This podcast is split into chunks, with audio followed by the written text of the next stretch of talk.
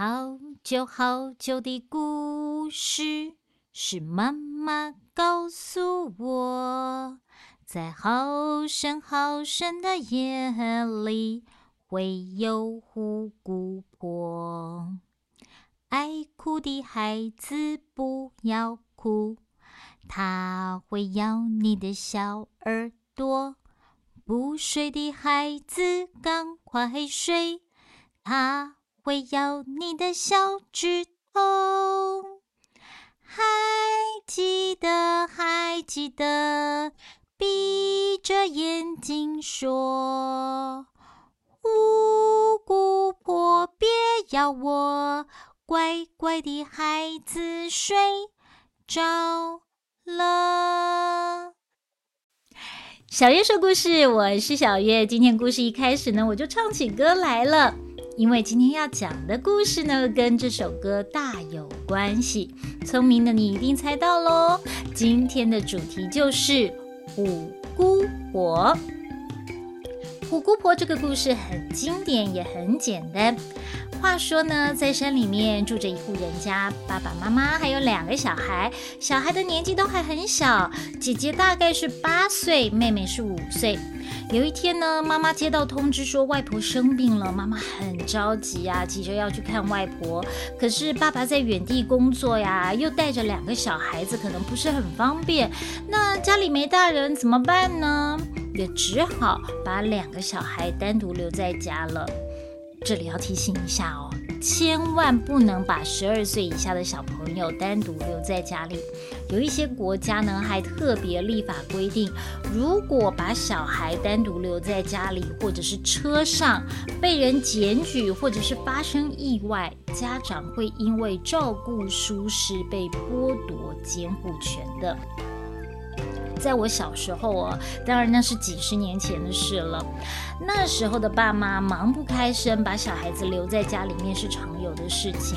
通常呢，家里面大的小孩会负责照顾小的小孩，而且呢，邻居啊，甚至整个村子，大家都是互相认识的，都会彼此互相帮忙、互相照顾，风险比较小。但是现在呢，时空环境不一样了，当然就不能这么做了。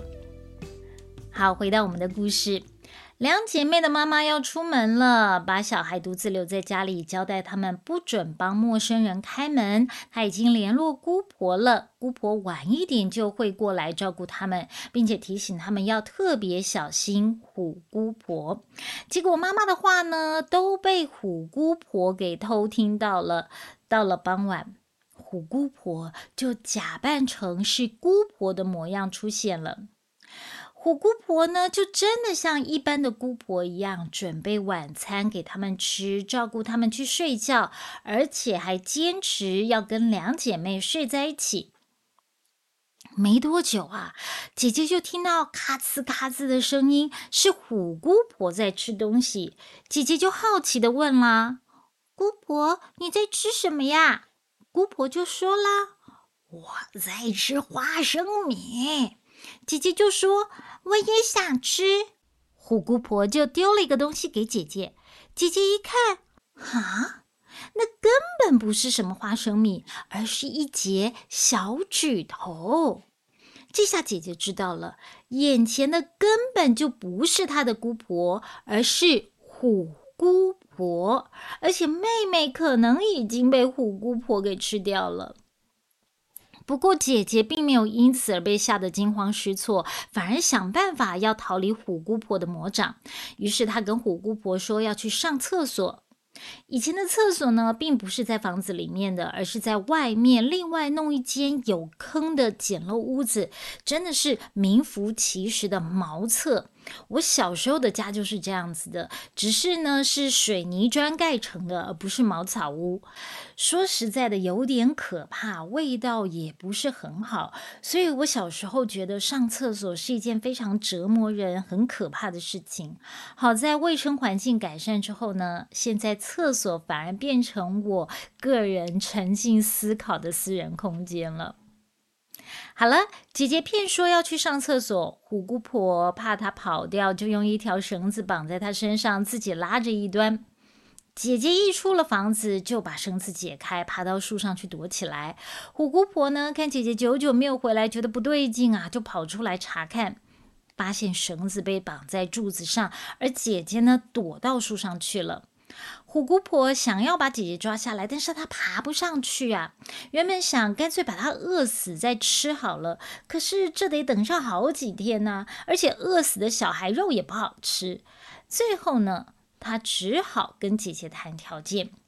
姐姐假装说：“反正迟早都要被你吃掉，不如我自己跳进油锅里煮熟后吃起来也比较好吃啊。”所以姐姐就要虎姑婆去烧一锅热油，再把油锅升到树上去给她。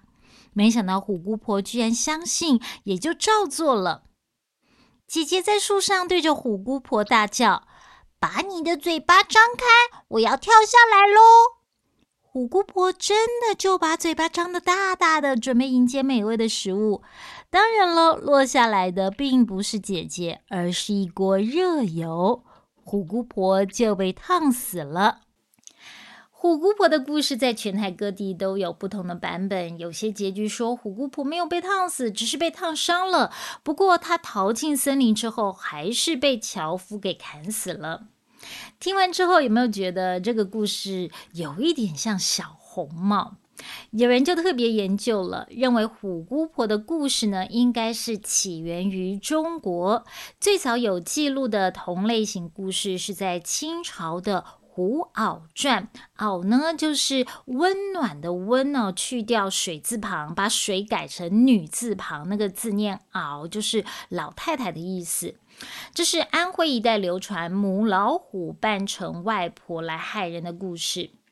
三零年代的时候呢，中国学者在中国各地搜集了虎姑婆的故事，总共收集了有四十个版本。在台湾的版本就更多了。一名德国学者光是在台北市的古亭区访查，就采集到了两百四十一种版本。而在台湾原住民卑南族还有赛德克族的传说里面呢，也有类似的故事，只不过呢，把虎姑婆换成成了别的妖怪，像是熊啊，或者是山里面的野生动物，但是情节是差不多的。不止台湾和中国，虎姑婆的故事也出现在韩国还有日本。韩国的故事呢，叫做长山虎。长呢，就是草字头加上一个长短的长。说这个长山里面呢，住着一只善于模仿人类的妖怪，它能够化成人形，模仿各种人的声音，再用充满魔力的声音来迷惑人类，并且趁机吃人。这个故事本身挺恐怖的，还被拍成了电影。而日本的版本呢，就比较像是七只小羊了。话说有一天呢，妈妈要去镇上买东西，她把三个儿子叫过来，跟他们说：“你们乖乖的在家里把门关好，不然山老可能会假扮成妈妈的样子来骗你们，把你们给吃掉。”还有啊，不管山老扮的有多么像妈妈，他的声音沙哑，跟乌鸦差不多，手脚呢也像松树一样干巴巴的，皮肤的颜色还很深。你们千万不要上当了。山老就是山里面的妖怪。奇怪了，妈妈要去逛街 shopping，为什么不能带着孩子一起去？这些小孩也真乖耶，都不会吵着要跟吼。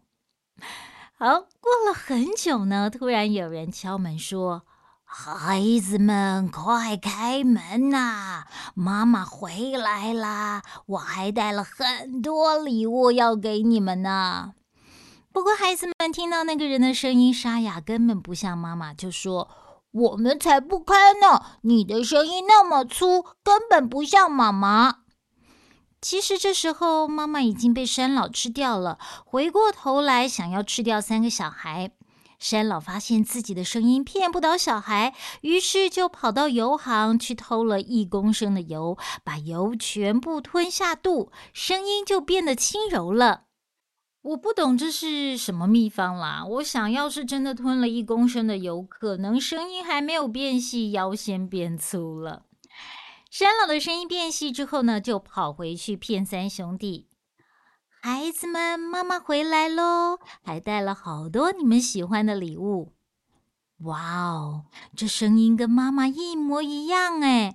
可是孩子们很警觉，并没有立刻开门，而是说：“把你的手伸给我们看看。”山老把手从门缝里面伸进去，孩子们一看呐，那个手跟松树皮一样粗，而且颜色还很深，根本就不是妈妈的手。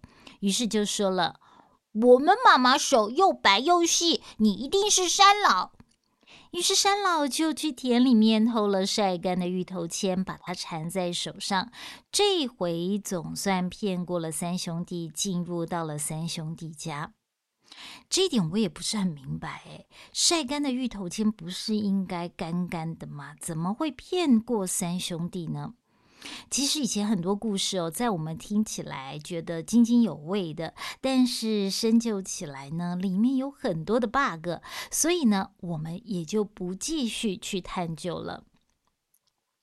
假扮成妈妈的山老进入屋子之后，立刻就吃晚餐了。他的食量大的把孩子们都吓傻了。晚上睡觉跟往常一样，山老把小弟带进了最里面的房间一起睡，老大和老二睡在外面的房间。到了半夜，老大、老二醒过来，听到小弟的房间里面有吃东西的声音，就问：“妈妈，那是什么声音啊？”山老说：“我肚子饿，在吃腌萝卜。”两兄弟也想吃，山老就把小弟的小指头丢给两个人。老大一摸，啊，这根本不是腌萝卜嘛，而是弟弟的手指头。于是哥哥就对弟弟说。那不是妈妈，一定是山老，他把弟弟吃掉了。我们快逃！于是两兄弟骗说要去上厕所，出了门，用柴刀在桃树的树干画出刀口，当成踩脚的阶梯爬上树去。山老发现兄弟两个人不见了，就出来找，结果发现他们在树上，就问了：“树那么高，你们是怎么爬上去的？”哥哥说。我们是把发油涂在树干上爬上来的。山老一听，就立刻去拿发油，在树干上涂了厚厚的一层。想当然了，山老不但没有爬上去，还跌得四脚朝天呢。二弟看了很高兴，竟然笑着说：“呵呵呵，笨蛋山老，涂发油怎么可能爬上树呢？我们是用柴刀画出刀口才爬上来的。”哇！这下泄露了兄弟两个人爬上树的方法了。山老立刻照着做。两兄弟看着山老逐渐逼近他们，不知道该怎么办才好，只好仰望天空，向老天爷大声求救：“老天爷，请赐给我们一条金属绳吧！”没想到老天爷居然回应了他们。一阵咔啦咔啦的声音传来，从高高的天空中垂下了一条长长的铁绳。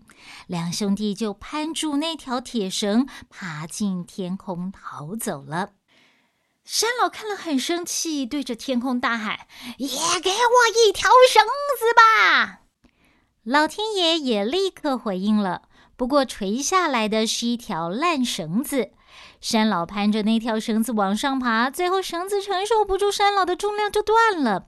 山老就从高高的空中跌落在一大片荞麦田中，头重重打在一颗大石头上，最后失血过多而死。山老的血染红了荞麦根，把荞麦根都染红了。这也就是荞麦根为什么是红色的原因了。怎么样？是不是跟七只小羊的故事很像呢？听完了故事，你们有没有一个疑惑？就是不管是中国、台湾还是日本，虎妖和山老都是以女性的形象现身，这是为什么呢？我觉得呢，一般小孩子对于陌生男子或者是怪叔叔都是比较防备的。如果呢，这个坏人换成是女人，也就是呢，假装成亲切温柔的阿姨，是不是就比较容易让人上当呢？台湾早期有一阵子流行金光党诈骗案啊，诈骗成员很多就是女人，他们用女人来降低老人家的警觉心，结果害老人家被骗了很多钱。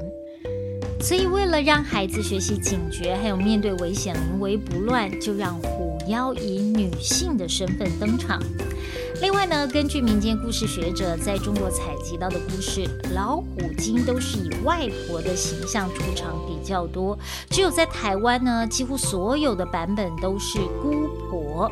这其实呢，跟台湾的文化是有关系的。姑婆呢，姑婆，它有三个意思。第一个呢，就是爷爷奶奶、外公外婆的姐妹，通常呢都是比较远房的亲戚，平常不容易看到，当然也就比较不容易亲近。在故事里面呢，孩子们才没有办法认出那是不是真的姑婆而受骗了。